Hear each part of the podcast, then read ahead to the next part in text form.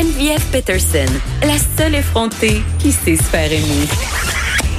Jusqu'à 15, vous écoutez Les effrontés. Il faut arrêter de banaliser les agressions sexuelles dont sont victimes les hommes. Et ça, c'est pas moi qui le dis, même si je le dis aussi. Je trouve ça important d'en parler. Je le disais en début d'émission, à chaque fois que je parle d'agressions sexuelles faites aux femmes, j'ai des courriels dans ma boîte d'hommes qui me disent, écoutez, moi, j'ai été agressée par une professeure, par une coach, même par une membre de ma famille. Et quand je l'ai dit, tout le monde rit de moi. Personne me croyait. Puis tout le monde disait, ah, t'es chanceux.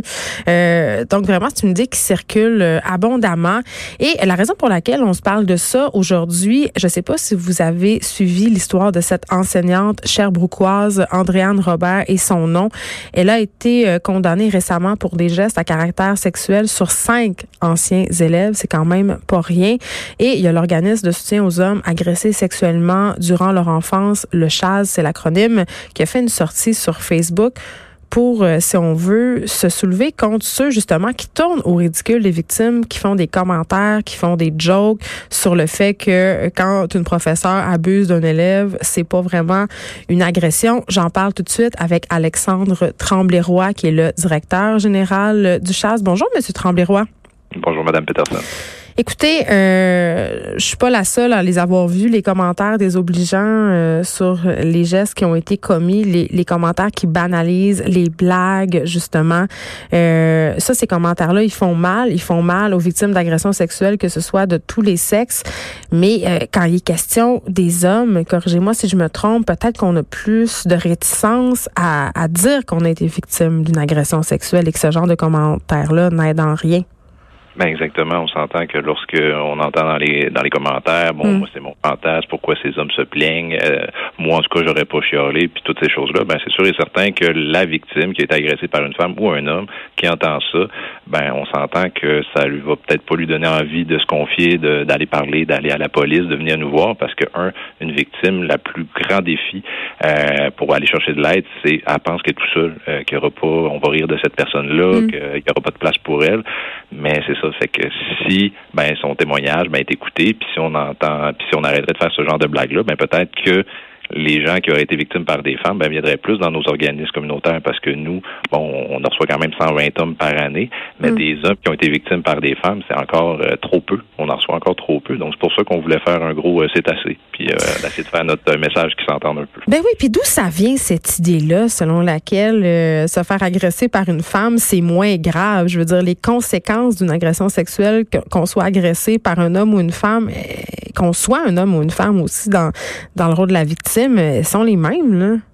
Ben, sensiblement les mêmes. Le gros, euh, il y a un gros tronc commun. C'est sûr, il y a des petites différences, mais on s'entend que euh, c'est sûr, c'est dans la manière dont les hommes sont socialisés. Tu sais, on entend souvent dire qu'un gars, ben, ça a toujours envie. Donc, euh, le consentement, ben, ça, ça, c'est pas vraiment important parce que de toute façon, c'est un gars, il avait toujours envie de sexualité. Alors qu'on sait que c'est pas vrai. Euh, aussi, euh, ben, il nous dit, ben là, t'es contre une femme, pourquoi tu t'es pas défendu? T'es plus gros, t'es plus grand, t'aurais été capable de te défendre. Donc, quand on sait qu'en moyenne, 90% des victimes d'agressions sexuelles euh, sur le moment, ben c'est pas un, un argument non plus. Donc, c'est sûr. Et puis une femme la- en position d'autorité comme l'est une professeure. Exactement. Et puis que ça soit une fa- professeure, une mère, euh, c'est difficile aussi donc d'aller en parler. Puis imaginez qu'après ça, on entend les commentaires ou qu'on lit sur Facebook qu'on est ridiculisé, ben ça amène encore une double victimisation, puis ça devient encore plus difficile d'aller chercher de l'aide. Est-ce a pas la question aussi, M. Tremblay-Roy, parce que là, on parle d'agressions sexuelles euh, commises euh, par des femmes, mais quand les agressions sont commises par des hommes sur des jeunes hommes ou des hommes, il n'y a pas tout ce tabou aussi d'en parler par rapport à l'homosexualité? Oui, ça aussi c'est clair. Euh, les gens pensent que les, les, les gens qui agressent, ce sont des homosexuels. Ce n'est pas vrai. Il y en a bien sûr, mais ce n'est pas euh, la majorité. Donc la- la- l'orientation sexuelle n'est pas vraiment reliée à un geste d'agression sexuelle entre hommes. Euh, fait que c'est ça. Il y a plusieurs tabous lorsqu'on parle d'agression sexuelle chez les hommes. Euh, c'est toujours difficile, mais on s'entend que dans notre schéma, on va dire collectif, euh, on s'entend que l'agresseur est souvent un homme. Donc quand c'est un homme qui est agresseur, oh, ça rentre dans notre case. Ça peut. Alors que lorsqu'on passe de, de l'autre côté, qu'on parle d'un homme victime et qu'on parle d'une femme agresseur, là on rentre dans une zone où c'est c'est pas très Mais confortable. on dirait qu'on veut pas, à cause de cette idée qu'on a de la mère. C'est comme impossible qu'une femme soit capable d'agression, de violence, de méchanceté. Euh, oui, ben malheureusement la violence c'est pas un trait euh, seulement masculin, c'est un trait très humain. Euh, mm. C'est sûr et certain que plus d'hommes qui vont le commettre, c'est souvent une différence qu'on parle justement. Il y a des agressions sexuelles, l'homme va avoir tendance à plus extérioriser sa réaction, donc par la colère, euh, la délinquance. La femme va avoir plus tendance à l'intérioriser, donc soit des comportements d'automutilation, de la dépression. Donc ça c'est une, une, différence fondamentale.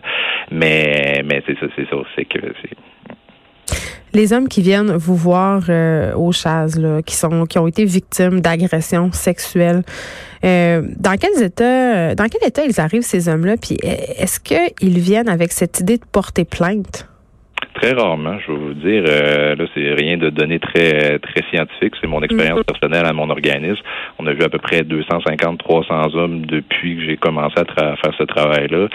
Il y en a trois qui ont décidé d'aller porter plainte. Puis les, de ces trois personnes-là, aucune plainte a été retenue euh, au DPCP. Donc, est-ce qu'il y a un euh, préjugé du système de justice, vous pensez, par rapport aux agressions sexuelles vécues par des hommes? Je pense que c'est les hommes eux-mêmes qui ont un préjugé euh, souvent parce qu'en moyenne un homme qui va aller chercher de l'aide ça prend 40 ans. Donc vous pouvez comprendre qu'après 40 ans des fois l'agresseur peut décéder euh, pour eux ils veulent pas rentrer là-dedans. Le nombre de preuves est très très très limité après 40 ans. Donc c'est sûr et certain que ça ça joue. Par contre les, à chaque fois que moi bon on a accompagné des hommes à travers le système judiciaire ils ont eu un bon traitement. Je pense pas que c'est ça mais c'est vraiment pour eux, ça vaut pas la peine. Ils veulent venir avoir de l'aide, ils veulent avoir de l'aide d'intervenants. Du soutien. Euh, du soutien, mais c'est sûr et certain que nous, on décourage personne à aller porter plainte. Au contraire, on les encourage, on leur dit qu'est-ce que c'est vraiment, qu'est-ce que ça implique, puis mm. après, on les accompagne dans leurs décisions.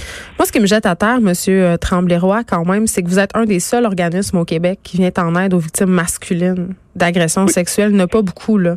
Non, non. Euh, vous manquez de financement. Oui, ben ça c'est le, un peu le, les, les, organismes communautaires. Tout, on manque tout de financement, mais c'est juste des centres spécialisés pour les hommes victimes d'agressions sexuelles. Il y en a trois au Québec. C'est mm-hmm. sûr et certain que dans d'autres régions, il y a bon un organisme qui va offrir un programme, ce qui est très bien. Mais bon, par expérience, c'est clairement euh, ça prend un peu plus. Ça prend c'est un, un job à temps plein de faire ça parce qu'il y a tellement et tellement de demandes. Et ben c'est ça. C'est que nous on fait des, on, essaie de rencontrer les politiciens, on essaie d'en parler le plus possible. On se fait rencontrer, on nous dit vous avez une belle cause, mais souvent après ça, ben continuez, puis il n'y a pas grand chose qui se passe. Donc c'est pour ça qu'on lance aussi. C'est parce qu'on manque d'empathie envers les hommes victimes? Je ne sais pas si c'est un manque d'empathie parce que quand la majorité des gens qu'on rencontre sont très ouverts, mais c'est mm. sûr et certain que bon de financer des organismes communautaires dans toutes les régions du Québec, ça coûte de l'argent. Objectivement, ça n'en coûte pas tant que ça pour tout le bien que ça pourrait faire, mm. mais bon, il y a toujours d'autres problématiques ailleurs et à gauche et à droite, puis tout le monde essaye un peu de tirer la couverte. Donc, euh, je pense que c'est aussi ça. Mais je pense pas qu'il y a personne qui manque d'empathie, mais je pense que pour eux, c'est pas une problématique euh, si importante. Alors, lorsqu'on regarde les, les, les on regarde les statistiques, ben oui entre un homme sur cinq et un homme sur dix, ça représente des centaines et des centaines de milliers d'hommes au Québec qui ont des besoins d'aide. C'est des gens qui travaillent dans les universités, il y en a qui sont en prison, il y en a qui ils font des, euh, des, des, jobs. C'est monsieur tout le monde qui peuvent être victimes d'agressions sexuelles. C'est pas écrit dans leur face, mais ça ferait un, un, grand bien à eux, à leur famille, puis à la société, parce qu'on s'entend que les hommes, c'est encore eux qui se suicident le plus. Il y a toujours des liens à faire avec les différentes difficultés que ces hommes-là vivent. Puis on s'entend que même si statistiquement ce sont les femmes qui sont davantage victimes euh, de violences ou d'agressions sexuelles, ben les hommes qui en sont victimes ont droit d'avoir de l'aide eux aussi. Ben oui, exactement. C'est une question d'équité. Nous, au contraire, on dit euh, les, les, organismes pour femmes victimes d'agressions sexuelles manquent aussi d'argent, hmm. mais il manque encore plus pour offrir des services, lorsqu'on est au Saguenay ou lorsqu'on est sur la côte nord, ben d'avoir accès à une ressource qui est spécialisée en agression sexuelle, si on est un homme, ben ça devrait être un droit aussi que si on est en estrie, par exemple. Très bien, Alexandre Tremblay-Roy, merci, directeur général de l'organisme de soutien aux hommes agressés sexuellement durant leur enfance. Ça s'appelle le Chaz et j'en profite au passage pour vous reparler de la caravane Juriport parce qu'on en a parlé avec la personne de, la prévention pour le suicide et là on vient d'en reparler avec Monsieur Tremblay-Roy. Euh, le problème d'accessibilité aux ressources en région, il est criant, il est là, on manque d'argent. Et pour ce qui a trait euh, à l'agression sexuelle, la caravane Juripop qui va se déplacer un peu partout dans la province tout au long de l'année pour venir en aide aux victimes d'agression sexuelle, ben, c'est une excellente nouvelle en ce sens.